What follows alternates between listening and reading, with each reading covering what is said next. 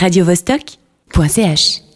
Euh, Gizzard and the Lizard euh, sur Vostok. Euh, 17h30, c'est l'heure de notre rendez-vous. On passe à l'ouest euh, et on survole une période historique euh, pas trop lointaine. Le 18 mai 2014, 53,4% euh, des votants refusaient l'achat du jet euh, suédois le Gripen. Euh, C'est une bataille passionnante qu'on va revivre avec vous. Euh, Frédéric Gonzette, bonjour. Bonjour. Donc vous réalisez euh, ce film, La bataille du Gripen, du Gripen qui sort le 2 mars euh, au Scala. Vous avez eu le nez fin de, de choisir ce, ce combat-là parce qu'au moment de décider de faire le film, on ne sait pas encore quel va être le résultat de la votation. Non, ce qui m'a, ça m'a, je travaille beaucoup sur l'histoire du pays, de la démocratie suisse. J'ai, bon, j'ai, j'ai fait des films dans le monde entier, puis ça m'a tout, tout à coup, je me suis dit, il faut, faut réussir à parler une fois de cette démocratie directe helvétique, parce que c'est quand même assez exceptionnel. Ce qui se passe, il n'y a pas beaucoup d'autres pays dans lesquels ça se passe comme ça. Non, effectivement, et euh, c'est pas toujours en faveur du peuple euh, non plus. Enfin, des fois, on sent qu'il y a des, des groupes de pouvoir, il y a des manipulations. Euh, Ça dépend les périodes. Moi, j'ai connu une période il y a très longtemps où, où c'était plutôt la gauche, l'extrême gauche qui, qui cartonnait avec les référendums et tout. Les, pas, les initiatives, c'est autre chose. hein. Ouais, c'est ça. Alors bon, euh, là, là, on sent quand même qu'il y a des enjeux assez importants et l'UDC, bah voilà, qui est, qui est en force, qui met un peu la, qui a un peu une certaine mainmise sur ces votations. Euh, L'UDC qui était derrière aussi cette euh, cette bataille. Et qui a mis beaucoup de moyens, qui a mis un gros paquet d'argent aussi. Et pourtant, ça n'a pas suffi. Alors comment on explique euh, ce- cette euh, débâcle? Parce qu'il faut quand même bien appeler ça une débâcle. Alors il y a une conjonction de, de- de circonstances, on va, les, on va les voir ensemble, mais le verre était peut-être déjà dans, dans le fruit dès le départ. Disons, la casserole était accrochée au, au Gripen. Au démarrage sur la piste, ça fait du bruit. Ouais. puisque dès le départ, euh, les aviateurs n'étaient pas d'accord d'acheter le Gripen. Ils l'avaient mis, en dernière euh, position sur la liste. Donc ça c'était le, le- le second choix, le troisième choix, on Troisième va dire. choix, ouais. Pourquoi avoir choisi ce Pourquoi est-ce qu'ils ont mis cet avion-là en, avant alors Alors uniquement pour des raisons politico-financières. Mhm. Et là, c'est un petit peu. euh, alors, il y a deux, il y a deux explications. Une, c'est qu'il y a eu un- une espèce de marchandage entre le GSSA qui avait Donc le groupe pour les- une Suisse sans armée. Voilà, le groupe, c'est- qui avait déposé une, une initiative pour le moratoire voilà, sur l'achat d'un avion, qu'il a retiré et qui, euh, en échange un peu, aurait eu euh, cette euh, concession du Conseil fédéral de dire bon ben, vous retirez votre initiative, ok, pour que vous ne vous lanciez pas immédiatement dans une nouvelle qui aurait probablement bloqué les choses, on vous euh, on met, on fait une loi spéciale comme ça vous préférez un référendum. C'est un peu ça. C'est pas toute l'explication. L'autre, c'est que euh, euh, où les marins du parti UDC estimaient qu'il fallait montrer qu'ils pouvaient diriger ce département de manière économe, puisque d'un côté, euh, ils, ils, ex- ils exigent que l'État euh, réduise les dépenses et qu'on baisse les impôts, donc il fallait faire cet exemple-là. Ils ont pris les, ils ont un peu sacrifié le Gripen, mais en même temps, c'est en septembre 2013. Et là, il y a eu une votation où le GSSA, euh, les pacifistes ont perdu euh, vraiment à plat de couture. Et donc, euh, peut-être que le camp des militaires s'est senti un peu euphorique là. Alors un excès de confiance euh, sans doute, Euh, mais on, on s'explique aussi assez mal comment un- une dépense militaire se retrouve devant le, le peuple, parce que techniquement la plupart du temps les budgets militaires ne, ne passent pas devant le peuple. Oui, justement, il y a une- un équilibrage qui s'est fait, du point de vue, donc une espèce de négociation politique, ça c'est C'est ça. hein Ouais. D'accord, ok. Bon, on va euh, explorer ça plus avant dans quelques instants.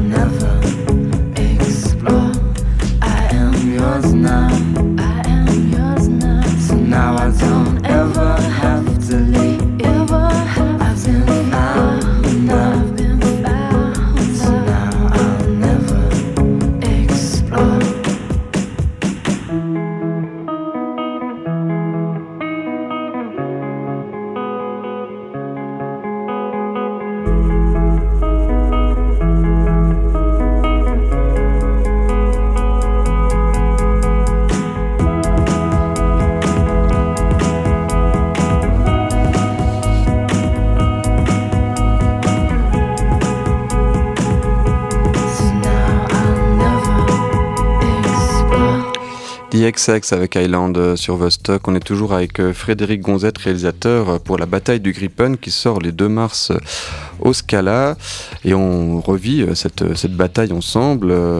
Euh, Notamment, il y a eu euh, un moment décisif euh, dans cette bataille, c'est cette semaine noire pour l'histoire de cette votation. Racontez-nous peut-être un petit peu cette, cette semaine rocambolesque. Oui, à quelques, à quelques jours avant que ça se passe, j'ai filmé des militaires qui disaient aïe aïe aïe, il faut faire gaffe parce qu'on ne fait pas la surveillance de l'espace aérien 24 heures sur 24 et dans le contexte du Gripen, ça pourrait nous tomber sur le nez. Il y avait des gens qui avaient bien senti venir le truc, mais pas aussi fort que ce qui est réellement arrivé, c'est-à-dire un avion éthiopien qui se pose sur le à Genève. Et, là, euh, il y a eu que des avions italiens et français qui l'ont accompagné. Même s'il n'a pas fait beaucoup de kilomètres sur le territoire suisse, il est quand même atterri sur le territoire suisse sans que les avions militaires suisses interviennent. Ben, c'est vrai que dans un contexte comme ça de, votation, tout d'un coup, euh, le peuple prend un peu conscience que l'armée ne travaille qu'aux horaires de bureau. hein. C'est la phrase qui va rester euh, dans les, dans les mémoires. Évidemment que c'est c'est un peu exagéré quand c'est dit comme ça, mais enfin, ça c'est la politique. Je veux dire, l'émotion est telle que euh, la formule fait rire en plus. Donc c'est, il y, a un- des représentants dans le film euh, du camp militaire, le stratège, qui dit bon, avec un truc comme ça qui nous arrive, on n'arrivera jamais à s'en débarrasser. Oui, c'est la, la- la casserole qui restait définitivement attachée, celle-là. On en, on en rigole presque en- encore maintenant. Euh, c'est cette semaine-là qui a fait basculer la, la votation, selon vous? Bah oui, parce qu'il y a eu non seulement le- l'avion, mais euh, il y a eu trois autres événements. Et le principal euh, au départ, c'est la votation, la victoire de euh, l'initiative UDC sur l'immigration de masse. Il y a très très peu de monde qui, qui fait pencher la balance. Ce qui a choqué tout le monde. hein. Donc c'est un contexte politique aussi un peu explosif. Voilà, et en Suisse romande tout spécialement, les gens euh, ont assimilé Gripen Maurer. euh, Maurer UDC. Voilà, donc euh, tout ça, rejet complet, enfin pas tout le monde, mais euh, ça, ça fait monter l'opposition, c'est sûr. Mais Donc il y aurait, ouais. Non, non, après c'est retombé, après il se passe de nouveau un retournement avec les, les événements en Ukraine. Parce que là, les gens commencent un peu à avoir, euh, certains à se dire, euh, non, il faut quand même prendre ça au sérieux, une menace militaire est possible, donc ça redevient d'actualité, donc prenons ce qu'on qu'on nous propose, c'est-à-dire le Gripen. Et on voit le Gripen remonter à ce moment-là.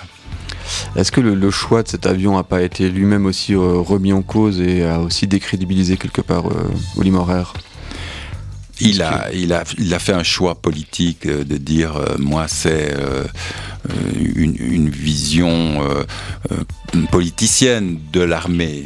Et il a mm, clairement dit je prends l'avion le moins cher. Donc euh, il faut que les, les militaires s'habituent à rouler en VV et plus en, en Rolls-Royce ou en Maserati.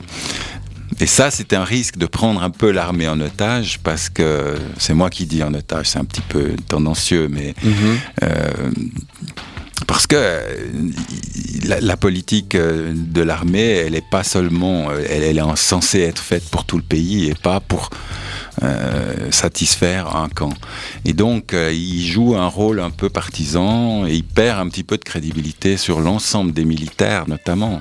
qui choque même certains militaires qui disent bon si c'est comme ça si si, la- si notre avion est un otage on lui carrément alors on, dit, on lui dit non. Et du coup on aura peut-être un meilleur avion dans, dans l'avenir. Donc c'est là qu'on voit qu'il se retrouve même divisé euh, dans son propre camp. c'est ça qui a causé sa perte si on peut dire. La perte du Gripen c'est la division dans le camp de la droite. Et ça s'est reproduit il y a de 15 jours avec la Rie 3 de nouveau euh, un, personnage très important dans la droite, euh, Madame Winver-Schlumpf, euh, s'oppose au projet et c'est pas l'unique raison, ne fait pas dire ça, mais quand même. On va s'intéresser au tournage d'un peu plus près dans quelques instants.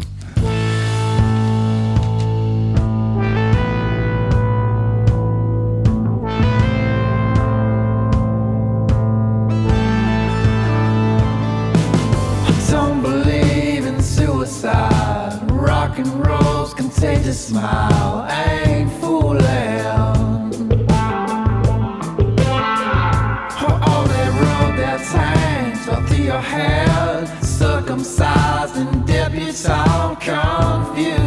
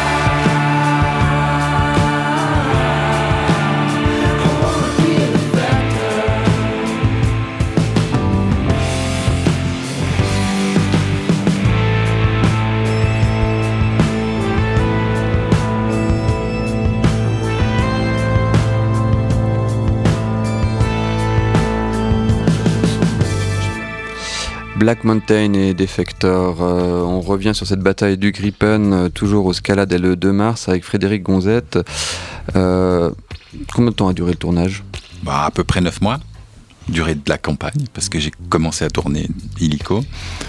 Ça fait qu'au bout de 9 mois, on a 150 heures de matériel et, On a une grosse difficulté à monter parce que c'est beaucoup, beaucoup. Et puis, bon, j'ai quand même pu accéder aux deux camps. C'est ça qui est intéressant. Et donc, je dois raconter une histoire dois- qui est à la fois un thriller politique, dont les gens connaissent la fin, mais il faut quand même la rendre. euh, Oui, alors ça s'ouvre sur une scène euh, de guerre, on se croirait dans un jeu vidéo. euh, Il y a comme ça une volonté de, de mettre une certaine dramaturgie, de peut-être de montrer aussi le côté fun que peut avoir l'armée. J'irai pas jusque-là, j'ai pas été faire faire des exercices, des manœuvres pour pouvoir faire sauter des, des obus euh, spectaculairement à l'écran, mais faut quand même quand on av- sur un avion, il faut quand même le voir un peu voler et voir aussi quelles armes il utilisait. Ça que je voulais montrer. D'accord.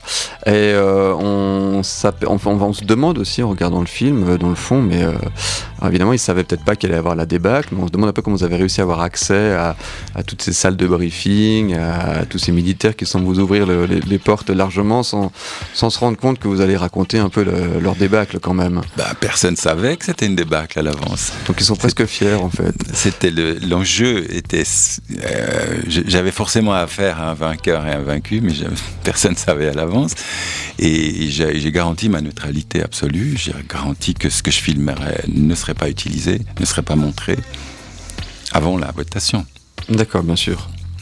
et puis à part ça bah, j'ai eu noué des, des- des relations j'avais des amis dans les deux camps et j'ai profité euh, de, de- de montrer à quel point le cinéma suisse euh, avait maintenant acquis une certaine tradition de de- d'être neutre, de réussir, de réussir à rendre compte des choses sans prendre parti. Vous aviez déjà, au moment de, de démarrer ce film, une intuition sur euh, le résultat qu'il allait y avoir. J'ai écrit dans mon dossier que ça pourrait être la première défaite de l'armée suisse en votation populaire. Ça pourrait. D'accord. Mais bien évidemment, parce qu'il y avait cette conjonction spéciale entre ces pilotes qui avaient pas voulu de cet avion et cette droite, une petite partie de la droite, mais quand même, ça s'est étendu petit à petit, puisque à la fin, les femmes du PDC ont voté contre. Oui, c'est ça aussi qui a, qui a penché dans la balance. hein. Oui. Parce que pour bien l'UDC se retrouver euh, isolé. Un peu isolé, oui. Et même dans le camp UDC, tout le monde n'était pas convaincu. Il y avait même des pilotes UDC qui étaient contre. Voilà, donc l'histoire aussi du- d'une division.